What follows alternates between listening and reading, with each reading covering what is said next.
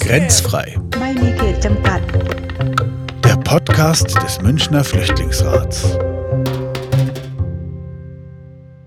Hallo, mein Name ist Glenn Luis und ich bin als Ehrenamtlicher beim Münchner Flüchtlingsrat tätig. In unserem Podcast Grenzfrei berichten wir immer am ersten Freitag im Monat über die Arbeit des Münchner Flüchtlingsrats und über die Situation der Geflüchteten auch, aber nicht nur in München. Wenn dir unser Podcast gefällt, dann abonniere uns doch auf dem Streamingdienst deiner Wahl oder schau auf der Website www.grenzfrei.net vorbei.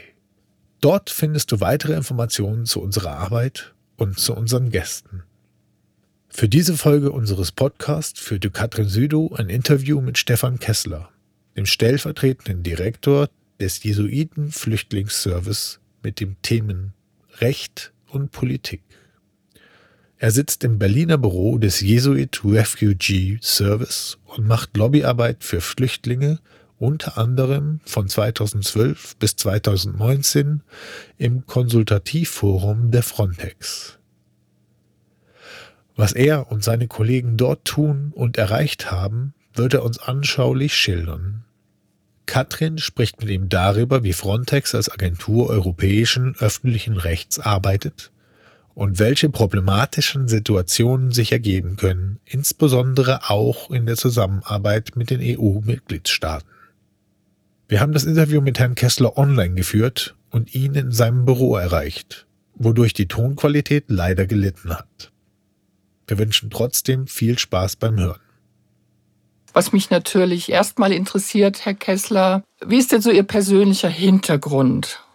Ich bin Historiker, habe noch einen ganz altmodischen Magister aus der Zeit vor Bologna, bin seit ungefähr 30 Jahren in der Arbeit zu Flüchtlingen, mit Flüchtlingen und Migranten beschäftigt. Seit 2003 arbeite ich für den Flüchtlingsdienst der Jesuiten, also für den Flüchtlingsdienst der Gesellschaft Jesu. Von 2009 bis 2015 war ich beim Flüchtlingsdienst Europa, also bei unserem Europabüro beschäftigt. Danach bin ich wieder zurück nach Berlin gekommen und arbeite hier inzwischen als stellvertretender Direktor und vor allem Referent für Politik und Recht mache also sowohl Einzelfallberatung wie auch Lobbyarbeit. Ich bin also einer von den schrecklichen Lobbyisten, die hier in Berlin um Bundestag und Bundesregierung herumspringen und auf demokratisch nicht legitimierte Weise versuchen, Einfluss zu nehmen. Vielen Dank. Jetzt würde mich noch interessieren, was war denn Ihre Motivation, diese Arbeit zu machen? Ich habe, wie gesagt, seit ungefähr 30 Jahren in diesem Bereich gearbeitet. Der Jesuiten-Flüchtlingsdienst bot mir 2003 diese Stelle an, ähm, weil wir auch schon vorher miteinander zu tun gehabt haben. Der Vorteil der Arbeit hier ist, dass der Jesuiten-Flüchtlingsdienst eine vergleichsweise kleine Organisation ist, mit kurzen Entscheidungswegen, mit sehr relativ flachen Hierarchien. Das heißt, ich kann hier sehr viel mehr eigenständig gestalten, als ich möglicherweise bei einer Großorganisation, bei einem großen Wohlfahrtsverband in der Lage wäre. Wir haben gehört, dass Sie sich insbesondere zu den Themen mit der EU-Agentur Frontex befassen und damit zusammenhängenden Menschenrechtsverletzungen. Was unternehmen Sie hier genau und wie gehen Sie da vor? Da haben wir schon das Stichwort Lobbyarbeit. Vielleicht könnten Sie das noch ein klein bisschen erläutern. Wir sind seit seiner Gründung im Oktober 2012 als Jesuiten-Flüchtlingsdienst Europa Mitglied des Konsultativforums für Menschenrechte bei der EU Grenz- und Küstenwachagentur Frontex. In diesem Rahmen versuchen wir Einfluss zu nehmen auf das Verhalten, auf die Entscheidungen innerhalb der Agentur. Wir haben keine Kontrollfunktion, wir haben auch keine Bestimmungsfunktion. Wir sind das, was der Name sagt, ein Konsultativforum. Das heißt, wir sind eine Einrichtung, die Frontex, um mal etwas flapsig auszudrücken, dabei berät, wie die Agentur ihre menschenrechtliche Performance verbessern kann. Von 2012 bis 2019 habe ich zusammen mit Kolleginnen jeweils den Vorsitz ausgeübt. Und wir versuchen, wie gesagt, zum einen auf die Entscheidungsprozesse und die Entscheidungsergebnisse bei Frontex einzuwirken. Auf der anderen Seite aber auch mit dem Europäischen Parlament, insbesondere dem Ausschuss für Bürgerrechte und etwa Institutionen wie dem Europäischen Ombudsman ins Gespräch zu, zu kommen und Informationen und Meinungen mit diesen auszutauschen, um auch auf diese Weise gleichsam über Bande spielend Einfluss auf Frontex zu nehmen. Das klappt mal sehr gut. Das Europäische Parlament ist da auch sehr offen, hat aber auch nur eine eingeschränkte Kontroll- und Bestimmungsfunktion. Aber das sind die wichtigsten Ansprechpartner für uns, um bei Frontex etwas zu erreichen. Interessant. Also ich habe einiges über Frontex gelesen, als wir das Thema beschlossen hatten. Und man hat als Privatmensch eigentlich nicht viel Ahnung, wie das alles zusammenhängt. Jetzt bin ich ein bisschen schlauer und auch dank Ihres Artikels zum Thema, wie sich die bereits fünfte Verordnung, glaube ich, zum Thema Frontex, zum Thema Menschenrechte und Menschenrechtsverletzungen auswirkt. Was mich besonders interessiert, ich muss sagen, wenn ich alles so gelesen habe, hat mich schon ein Unbehagen beschlichen, was da eigentlich so entsteht, so im Laufe der Jahre. Und was auch noch geplant ist an Aufbau und Budget, das macht mich ein bisschen unruhig. Was kritisieren Sie denn besonders? Ja, das ist jetzt eine, insoweit ein bisschen schwierig zu beantworten. Frontex ist 2003 gegründet worden, damals noch als eine verhältnismäßig kleine Expertenagentur von rein technischer Natur. Die Agentur sollte damals im Wesentlichen eigentlich nur die Mitgliedstaaten dabei beraten und unterstützen, wie wir ihre jeweiligen Grenzkontrollen verbessern können. Das heißt aber auch, dass die Struktur bei Frontex nie, sich nie geändert hat, obwohl die Aufgaben, und wie die es ja auch gerade schon gesagt haben, das Budget und die Mittel für Frontex seit 2003 massiv ausgeweitet worden sind. Frontex wird im Wesentlichen bestimmt durch den sogenannten Verwaltungsrat, in dem Vertreterinnen und Vertreter der Mitgliedstaaten sitzen und zwei Vertreterinnen oder Vertreter der Kommission. Dann gibt es den Exekutivdirektor, der gleichsam entlang den politischen Weisungen des Verwaltungsrates bestimmt, wie die alltägliche Arbeit der Agentur aussieht. Es gibt also keinerlei externe Kontrolle oder Einflussmöglichkeit. Wenn man mal davon absieht, dass das Europäische Parlament die Budgethoheit hat und natürlich sagen könnte, wir streichen euch die Mittel. Das wäre aber ein Schritt, der bisher noch nie so in dieser Drastik ergriffen worden ist. Mit anderen Worten, wir haben hier es mit einer Agentur zu tun, die immer mehr in Grundrechte, in Menschenrechte von immer mehr Menschen eingreift. Ich habe jetzt nicht ausdrücklich gesagt, nicht gesagt verletzt, sondern eingreift. Wie jede Polizeiagentur ja auch. Aber nicht wirksam von einer unabhängigen Stelle kontrolliert wird sondern im Prinzip sich selbst kontrolliert. Das macht das Ganze so ein bisschen schwierig. Frontex ist in den vergangenen Monaten und Jahren vorgeworfen worden, selbst Menschenrechtsverletzungen begangen zu haben. Das können wir nicht aus eigenem Wissen bestätigen. Das Problem erscheint uns eher zu sein, dass Frontex nicht seine Aufgabe wahrgenommen hat, proaktiv, also von sich aus, Menschenrechtsverletzungen durch Küstenwache, Grenzschutztruppen von Mitgliedstaaten zu verhindern und aufzuklären. Insbesondere gibt es ja die Vorwürfe gegenüber der griechischen Küstenwache, die seien, oder der griechischen Grenzwache, die seien massiv an Pushbacks von anderen Menschenrechtsverletzungen beteiligt. Und Frontex hat nie wirklich Position ergriffen, hat nie wirklich Aktionen unternommen, um diese Vorwürfe aufzuklären, zum einen und dann möglicherweise auch Konsequenzen daraus zu ziehen. Wir haben als Konsultativforum, um ein anderes Beispiel zu nehmen, über Jahre hinweg mit dem Exekutivdirektor darüber diskutiert, dass der Exekutivdirektor seine in der Verordnung ausdrücklich festgelegte Möglichkeit nutzt, um zu sagen, wir stoppen die Zusammenarbeit mit Ungarn wegen der Menschenrechtsverletzungen an der ungarischen, vor allem an der ungarisch-serbischen Außengrenze. Da hat sich für uns gezeigt, dass es keine klaren Kriterien dafür gibt, wann der Exekutivdirektor wegen massiver Menschenrechtsverletzungen die Reißleine zieht und sagt, hier ist eine rote Linie überschritten, wir gehen raus.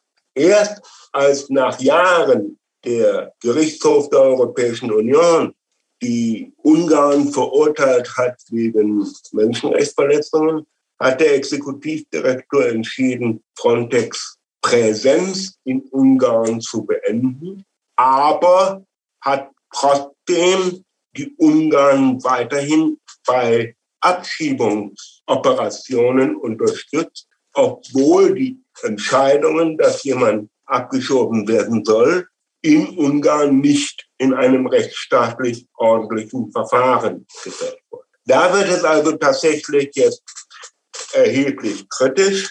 Hinzu kommt, dass Frontex einen ja, inzwischen einen Menschenrechtsbeauftragten, einen unabhängigen Menschenrechtsbeauftragten hat, Bisher war das eine sehr engagierte, sehr kompetente ehemalige spanische Rechtsanwältin, die sich auch richtig reingekniet hat, die sich auch richtig bemüht hat, etwas zu ändern.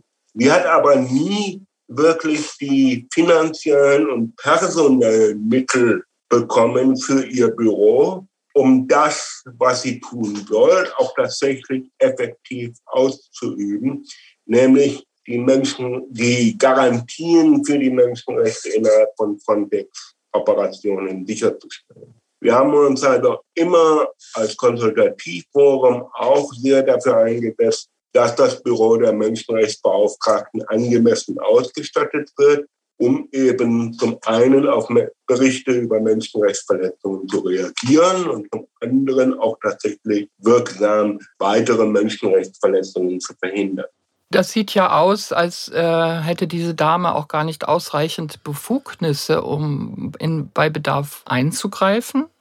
Sie können Befugnisse haben, so viel Sie wollen. Die Menschenrechtsbeauftragte hat, hatte und ihr Nachfolger hat sehr wohl die Befugnis, von sich aus Untersuchungen anzuleiten, von sich aus auch Berichte äh, zu erstellen, von sich aus auch den Verwaltungsrat anzusprechen, von sich aus sich auch an anderen Stellen zu beschweren. Nur wenn ich nicht die notwendige Zahl von Mitarbeitenden habe, dann müssten mir die Befugnisse nicht. Denn ich kann sie dann tatsächlich nicht in der ganzen Bandbreite von Operationen und Tätigkeiten innerhalb des stark ausgeweiteten Frontex-Mandates tatsächlich nicht wirksam ausüben.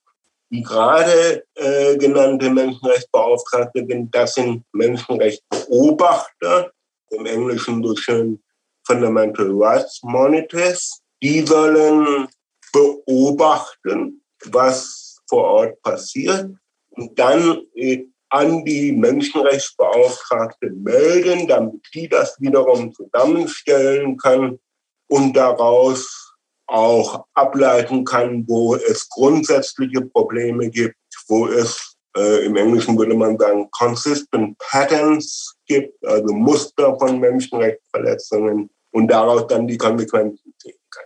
Aber auch da haben die jetzt recht, es sollten eigentlich bis Ende des vergangenen Jahres 40 dieser Fundamental Rights Monitors eingestellt worden sein, die jeweils auch für sich unabhängig hätten entscheiden können, wo sie gerade hingehen und was sie konkret beobachten.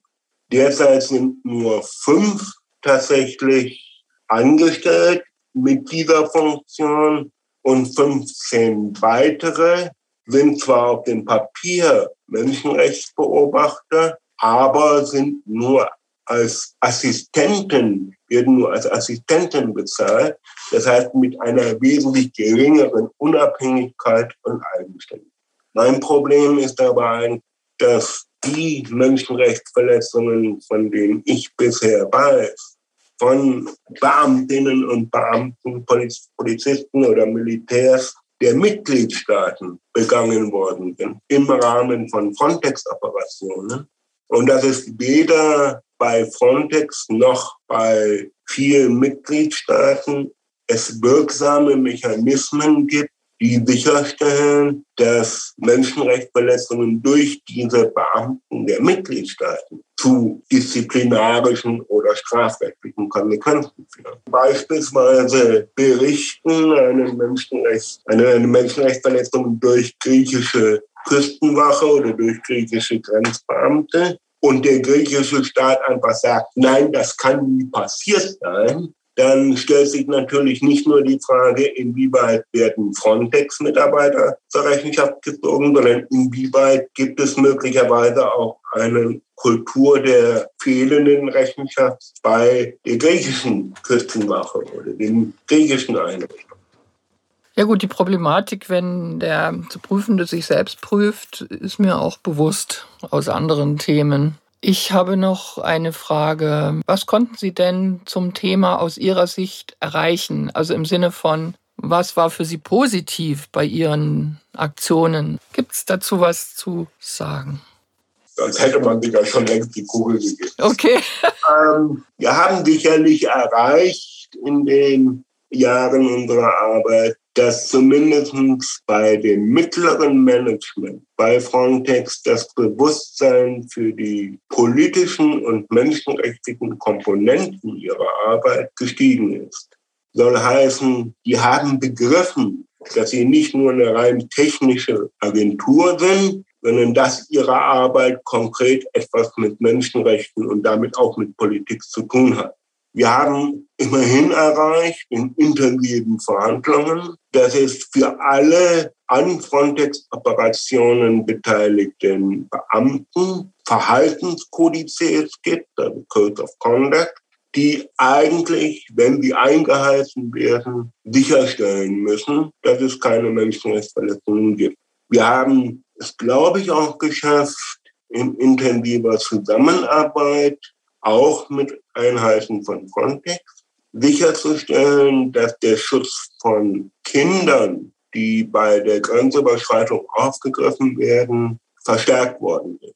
Dass Kinder jetzt nicht einfach durch Raster fallen, sondern dass ihnen verstärkte Aufmerksamkeit gegeben wird, auch für ihre Notlage. Das sind sicherlich Erfolge, die man in Rechnung stellen kann, positiv für uns. Für uns stellt sich hat sich immer auch die Frage gestellt, äh, die Sie sich wahrscheinlich auch gestellt haben als Bürgerin, wenn man jetzt die Aufhebung von Frontex, die Abschaffung von Frontex fordern, tun ja manche Organisationen. Ich frage, oder wir haben uns dann immer gefragt, was wäre denn eigentlich damit gewonnen? Dann hätte ich also frei schaltende und waltende griechische, ungarische, keine Ahnung was, Grenzschutztruppen und hätte keinerlei Möglichkeit, auf europäischer Ebene das Verhalten dieser Grenzschutztruppen äh, zur Sprache zu bringen und zumindest eine Diskussion über Konsequenzen daraus anzuzetteln. Sondern dann wäre ich darauf angewiesen, dass ich im Ungarn von Viktor Orban eine zivilgesellschaftliche Diskussion darüber lostreten kann. Die Wahrscheinlichkeit dafür, dass ich mir das gelingt, geht zurzeit gegen minus unendlich. Mit anderen Worten, Frontex muss massiv reformiert und anders aufgestellt werden, gerade im menschenrechtlichen Bereich. Aber eine Abschaffung würde mir nichts nützen. Ich habe eine Frage, welche Art der Unterstützung ist für Sie und, und Ihre Kollegen und Partner besonders wichtig? Durch die Zivilgesellschaft sind solche Fragen wie die von Ihnen wichtig, dass sich Leute dafür überhaupt interessieren, dass Leute nicht nur bei uns nachfragen, gerne, wir beantworten gerne Fragen, aber dass Leute auch bei der Bundesregierung nachfragen. Die Bundesregierung sitzt im Verwaltungsrat, hat sogar eine Zeit lang den Vorsitz des Verwaltungsrates ausgeübt. Was macht denn der Vertreter der Bundesregierung im Verwaltungsrat? Wofür setzt er sich ein? Was konkret hat die Bundesregierung vor, mit der Kritik des Europäischen Parlaments umzugehen? Es gibt kaum Diskussionen im Deutschen Bundestag zu solchen Fragen. Immer wieder mal, aber eigentlich viel zu selten.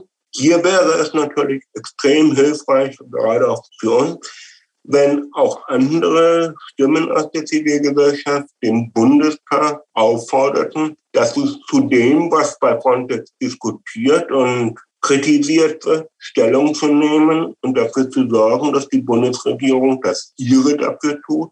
Sie sind also der Ansicht, dass auch ich als einfache Bürgerin, auch wenn ich jetzt für einen Flüchtlingsrat was mache, durchaus die Chance habe, dass ich gehört werde? Wir sind nicht im Ungarn von Viktor Orban. Das heißt, gerade Sie haben ja die Möglichkeit, etwas zu sagen. Wir werden wahrscheinlich mit einem Brief oder einer E-Mail nicht sofort Erfolg haben. Das ist die Erfahrung aus jahrelanger Lobbyarbeit. Da muss man immer wieder dranbleiben. Da muss man immer wieder nachbohren. Und das ist dann manchmal auch ziemlich frustrierend, wenn man entweder keine Antwort bekommt oder eine Antwort, die das Papier nicht wert ist, auf dem sie geschrieben worden aber trotzdem, wenn Sie nachbohren, wenn Sie nachhaken, wenn Sie auch immer wieder mal eine Journalistin und einen Journalisten dafür interessieren und der oder die dann nachfragt, steht der Tropfen höher den Stein. Eine Frage zum Schluss noch. Was würden Sie denn unseren Zuhörern sowohl im, in der Radiosendung als vielleicht auch in einem Podcast gerne mitgeben als Ermutigung? Jetzt fragen Sie den Vertreter einer katholischen Organisation nach einer Ermutigung. Ich möchte die Zuhörerinnen und Zuhörer gerne ermutigen, sich von der auf den ersten Blick überwältigenden Komplexität des Themas nicht einschüchtern zu lassen, sondern, wie Sie es ja auch getan haben, sich Schritt und für Schritt dem Thema anzunähern und sich dann auch damit zu beschäftigen, was geändert werden muss und geändert werden kann. Es geht hier um die Außengrenzen Europas. Es geht hier um die Frage, wie wir in Europa mit Menschen, die Schutz suchen, umgehen. Mithin geht es auch um unsere eigenen Werte und auch um die Vorstellung, in welchem Europa wir eigentlich gemeinsam leben wollen. Mehr über Stefan Kessler und den Jesuit Refugee Service könnt ihr erfahren unter www.jrs-germany.org. Das war Grenzfrei, der Podcast des Münchner Flüchtlingsrats. Wenn ihr mehr über uns und unsere Gäste erfahren wollt, dann schaut doch einfach auf www.grenzfrei.net vorbei. Wenn ihr euch in der Arbeit für Geflüchtete einbringen wollt oder selber Unterstützung braucht, dann findet ihr mehr Infos unter www.münchner-flüchtlingsrat.de. Das Interview dieser Folge führte Katrin Südow. Technik und Moderation Glenn Lewis. Schön, dass ihr zugehört habt und bis zum nächsten ersten Freitag im Monat. Servus.